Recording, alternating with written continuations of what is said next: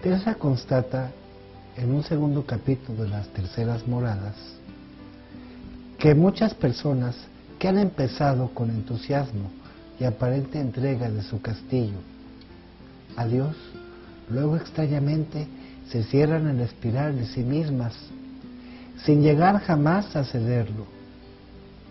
Las riendas de su vida las tienen ellos, entonces quedan estancadas y no se pueden someter a la prueba del amor.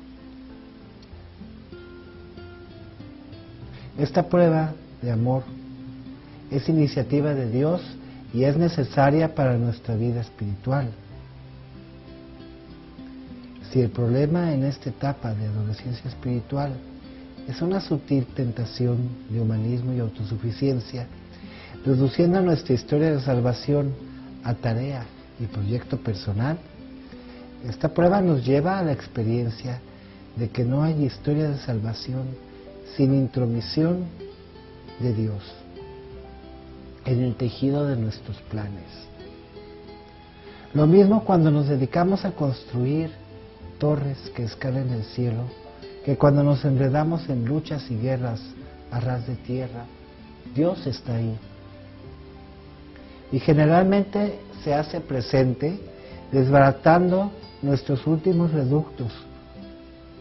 Necesitamos pasar por el troquel imprevisible del amor de Dios, de su iniciativa, que trasciende de nuestros planes.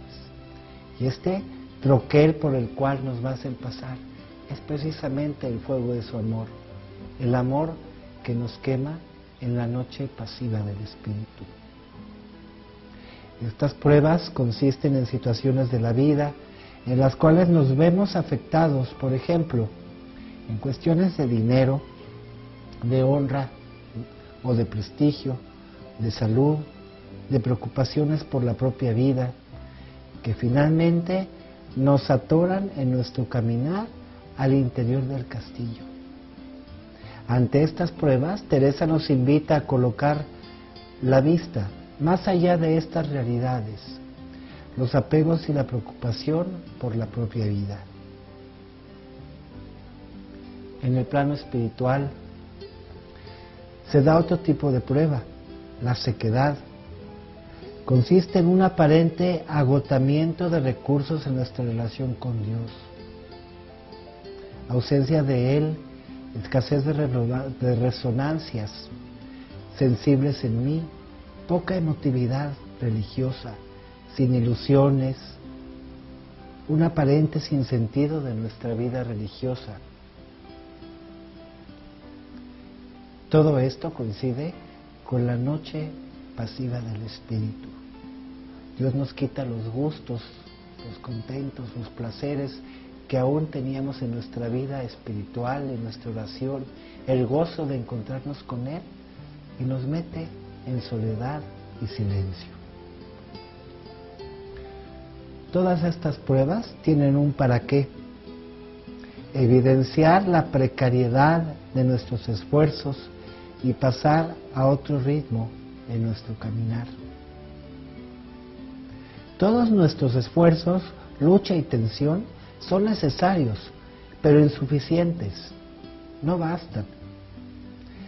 El secreto de nuestra vida cristiana consiste en abrirnos a la acción de Dios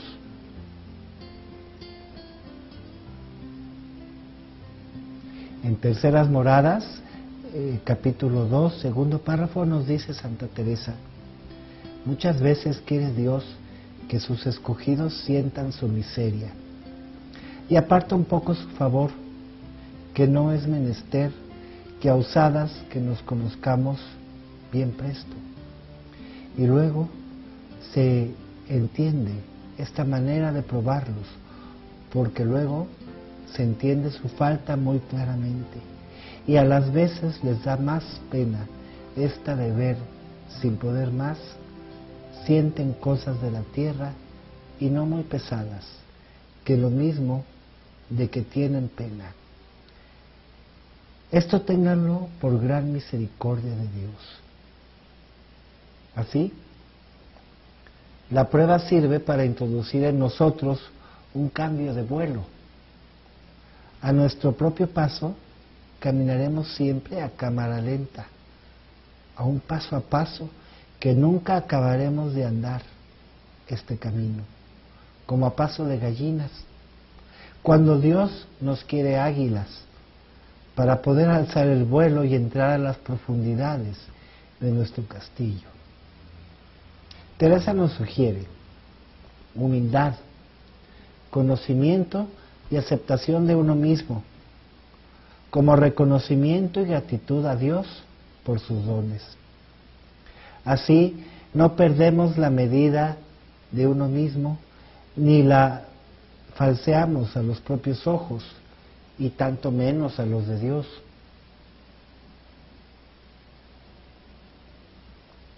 Nos pide también obediencia, entendiéndola como la necesidad de no caminar solos, sino de un acompañamiento espiritual.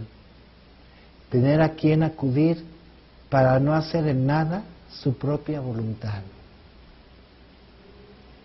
Evitar el aislamiento y la autosuficiencia haciendo amistad con otras personas que ya han pasado estas pruebas y que nos ayudan a pasarlas también a nosotros. Con su vuelo nos atrevemos a volar. Lo más importante, creer no está el negocio en tener hábitos de religión o no sino en procurar ejercitar las virtudes y medir nuestra voluntad a la de Dios en todo. Y que del, del concierto de nuestra vida sea lo que Su Majestad ordenare de ella. Y no queramos nosotras que se haga nuestra voluntad, sino la suya. Ya que no hayamos llegado aquí, humildad, que es el ungüento de nuestras heridas, porque si la hay de veras, vendrá el cirujano que es Dios a sanarnos.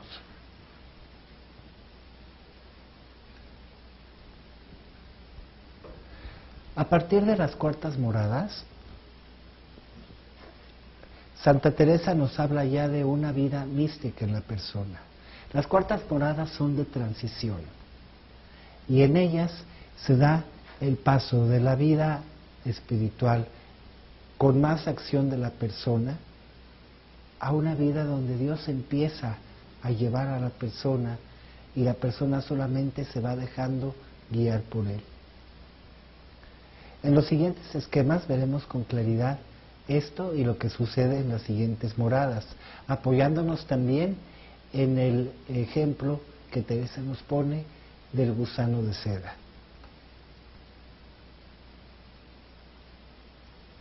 En cada morada los elementos que nos van a interesar son la acción de Dios, las mediaciones y la respuesta del hombre. Hemos visto ya en estas tres primeras moradas que hay una mayor acción de, por parte de la persona, una respuesta a ese llamado de Dios para entrar en el castillo. Las mediaciones se van dando a través de la vida teologal y Dios va actuando con el elemento místico que va dando poco a poco.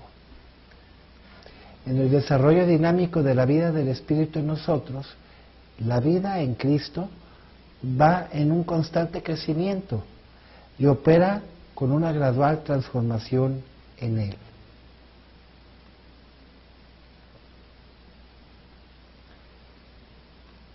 Este proceso de crecimiento de la persona en Cristo, según Santa Teresa, se va a dar en estos siete estadios.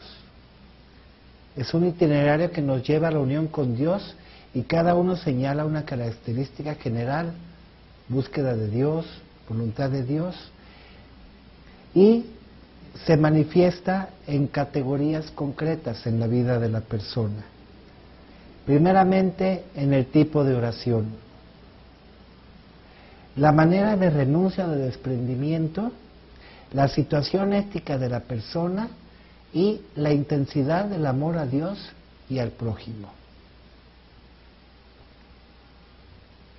Las purificaciones, las noches activas y pasivas del sentido y del espíritu corresponden con las moradas ascéticas y místicas.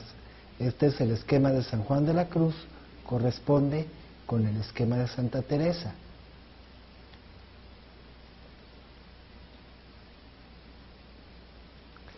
Y así el desarrollo se va a dar a tres niveles. En un nivel ontológico, el nivel más profundo, un, nivel psicoespiritual, fenomenológico, y un nivel vital, ético, existencial. A este último corresponden las conductas y los comportamientos de la persona en su búsqueda del camino espiritual hacia la voluntad de Dios. A la vez se pueden dar fenómenos que son ordinarios o extraordinarios. Los fenómenos ordinarios son en la vida ordinaria de la persona, en la vida de oración, el encuentro con Jesús a través de su oración. Pero los fenómenos extraordinarios se refieren a los fenómenos que se dan en la vida mística, correspondientes a las últimas tres moradas. Santa Teresa utiliza el simbolismo de la metamorfosis del gusano de seda. Este gusano que inicialmente se arrastra hasta convertirse en mariposa.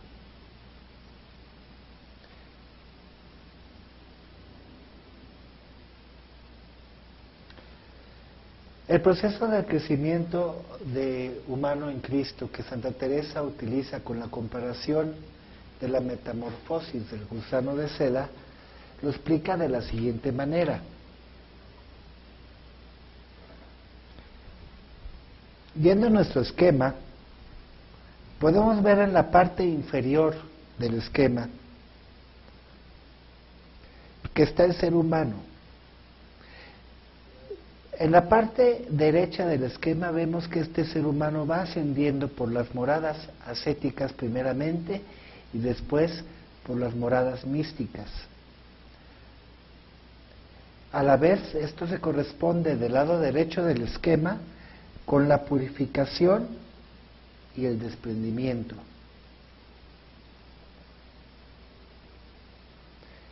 En un primer momento tenemos al ser humano en la parte inferior, ¿Qué va buscando? Se ha encontrado con Dios, ha escuchado su llamado y quiere seguir ese llamado. Este proceso se caracteriza por su oración, que es vocal, salmos, oraciones hechas, rosarios, pero con una fuerte renuncia al mal y buscando estar sin pecado grave vive un amor que opta por Dios y por el prójimo. La persona está haciendo una opción.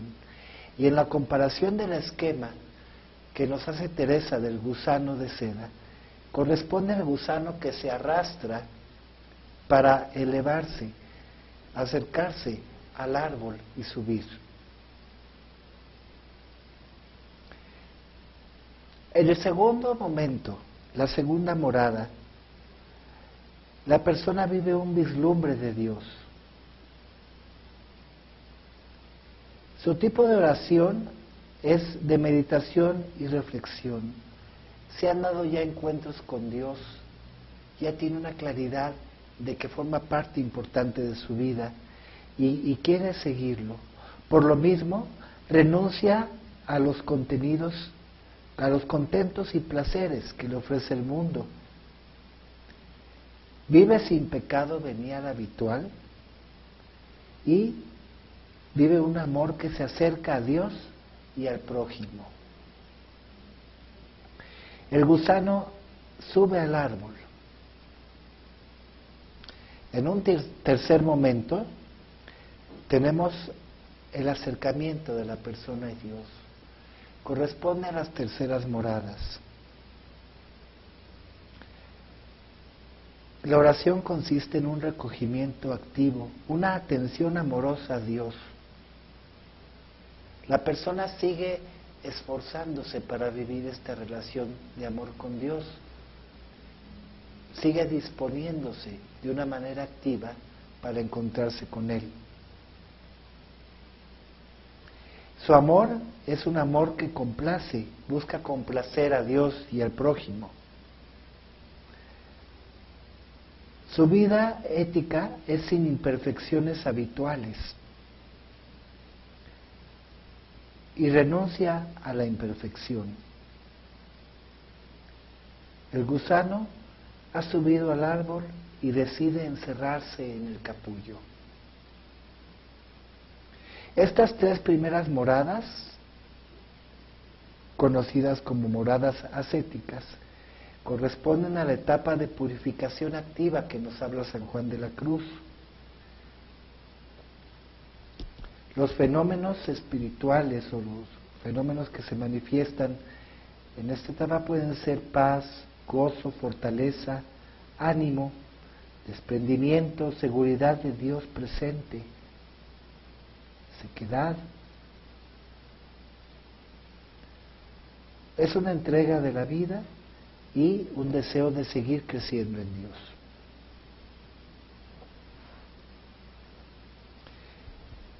Siguiendo hacia arriba en el esquema nos encontramos con el cuarto momento, el momento del encuentro. Aquí la persona vive un amor de, de, exquisita delicadeza por Dios y por el prójimo. Ha superado ya la adolescencia espiritual, y entonces experimenta más fuerte el amor. El amor como deseo de darse a sí misma, de entregarse, de amar. Evitando las ocasiones de pecado y renunciando a la inteligencia discursiva. Su oración es un recogimiento pasivo, un quedarse en la presencia de Dios y recibir de Dios lo que Él le quiere dar.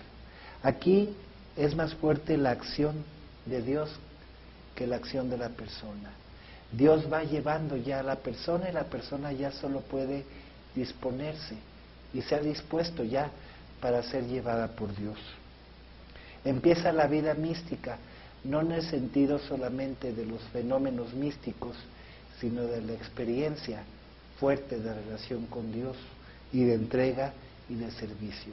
Estamos hablando de las noches oscuras, pasivas del espíritu y de los sentidos.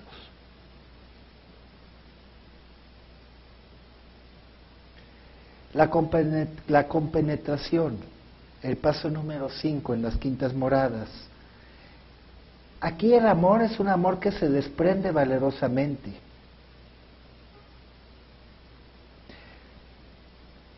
La mariposita, perdón, el gusano de seda el gusano de seda que había formado su capullo y se encerró en las cuartas moradas, rompe el capullo y queda libre. Hay una pureza interior en la persona y una renuncia al modo de creer de la propia voluntad. Quiere hacer solamente la voluntad de Dios. La oración es una oración, oración de unión que Dios da a la persona es infusa y la persona se descubre unida a Dios íntimamente en esa oración. Pero el proceso continúa aún más adelante. En el siguiente paso, en las sextas moradas, vive la persona un amor que se entrega a Dios y al prójimo. Una entrega completa una nitidez del alma y conciencia limpia de la persona que atrae a la vez a Dios. La persona renuncia a todo, en todo a sí mismo, para entregarse totalmente a Dios y vive una relación con Dios a través de su oración que corresponde a la oración de desposorio espiritual. La persona está desposada con Cristo esta es la experiencia de Santa Teresa. En esta etapa del proceso, en estas sextas moradas, aquel gusano de seda que se había arrastrado se había convertido ya en mariposilla, pero aquí entrega la vida y comienza a morir por amor. Los fenómenos extraordinarios que se pueden dar en, este, en estas etapas del proceso son las visiones, las locuciones, los éxtasis, los raptos, llagas, la encarnación mística, la transrevelación, revelaciones, sentimientos espirituales. Pero todo esto solamente depende de Dios y lo importante no son los fenómenos místicos que se lleguen a dar, sino el proceso de vida de la persona, el proceso de amor y el proceso de entrega a Dios. Y finalmente, en las séptimas moradas, la persona vive ya un amor permanentemente fiel a Dios. Está totalmente unida a Dios. Son los momentos en los que San Juan de la Cruz expresa frases como rompe la tela de este dulce encuentro. La unión con Dios está casi terminada y solamente es algo pequeño lo que la separa. Son los momentos en que Santa Teresa expresa muero porque no muero. Vivo sin vivir en mí. Son los momentos en que San Pablo dice, ya no soy yo quien vive, es Cristo quien vive en mí. Y pongo los ejemplos de Santa Teresa, de San Juan de la Cruz y de San Pablo, para ubicar que este proceso es un proceso que se lleva en personas concretas y en vidas concretas. El amor, pues, es permanente y fiel. La vida de unión plena de voluntades y hay una conformación en gracia. Hay una renuncia a la propia vida, morir para vivir en Cristo y la oración de matrimonio espiritual, la unión más fuerte que se da con Dios. La mariposilla ha muerto y resucita en Cristo y vive en Él. Este es pues el proceso en síntesis eh, de las eh, moradas que nos narra Santa Teresa, el proceso del itinerario a través de estas moradas de la vida del Espíritu, el proceso al cual todos estamos llamados para ir concluyendo nuestro curso. Hemos hablado de qué es el itinerario espiritual, hemos hablado de cómo la Biblia nos habla de un camino o, de un proceso de maduración. Hemos visto este proceso a través de San Juan de la Cruz y su doctrina y Santa Teresa y su doctrina. La invitación es finalmente a que nosotros revisemos nuestro propio caminar en este proceso. ¿Cómo es o cómo ha sido nuestro proceso de vida? Y no se trata necesariamente de ubicarnos en un, en un momento, en un estadio o en una morada. Se trata más bien de conocer cómo hemos caminado para tratar de descubrir cómo estamos caminando y qué necesitamos hacer, qué necesitamos dejar o cómo necesitamos disponernos para que Dios siga haciendo este proceso en nosotros. El itinerario de la vida espiritual es un itinerario al cual todos estamos llamados, pero a la vez es personal y único. Cada quien tiene su propia historia de vida y su propia historia de relación con Dios. Les invito a que reflexionen sobre esto. ¿Cuál ha sido tu camino? cómo has caminado en tu relación con Dios.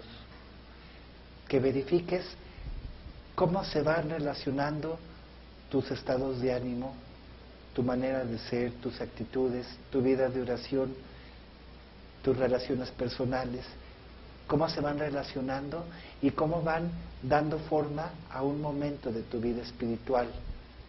Cómo finalmente todo esto te va llevando hacia la unión con Dios, y cómo te va impulsando el deseo de unirte con Él a partir del primer llamado, a partir de esa primera experiencia fundante en la cual Él te dijo, ven y te invitó a seguirle hasta llegar a la plenitud de tu vida en Cristo, hasta poder llegar a decir con San Pablo, ya no soy yo quien vive, es Cristo quien vive en mí. Gracias.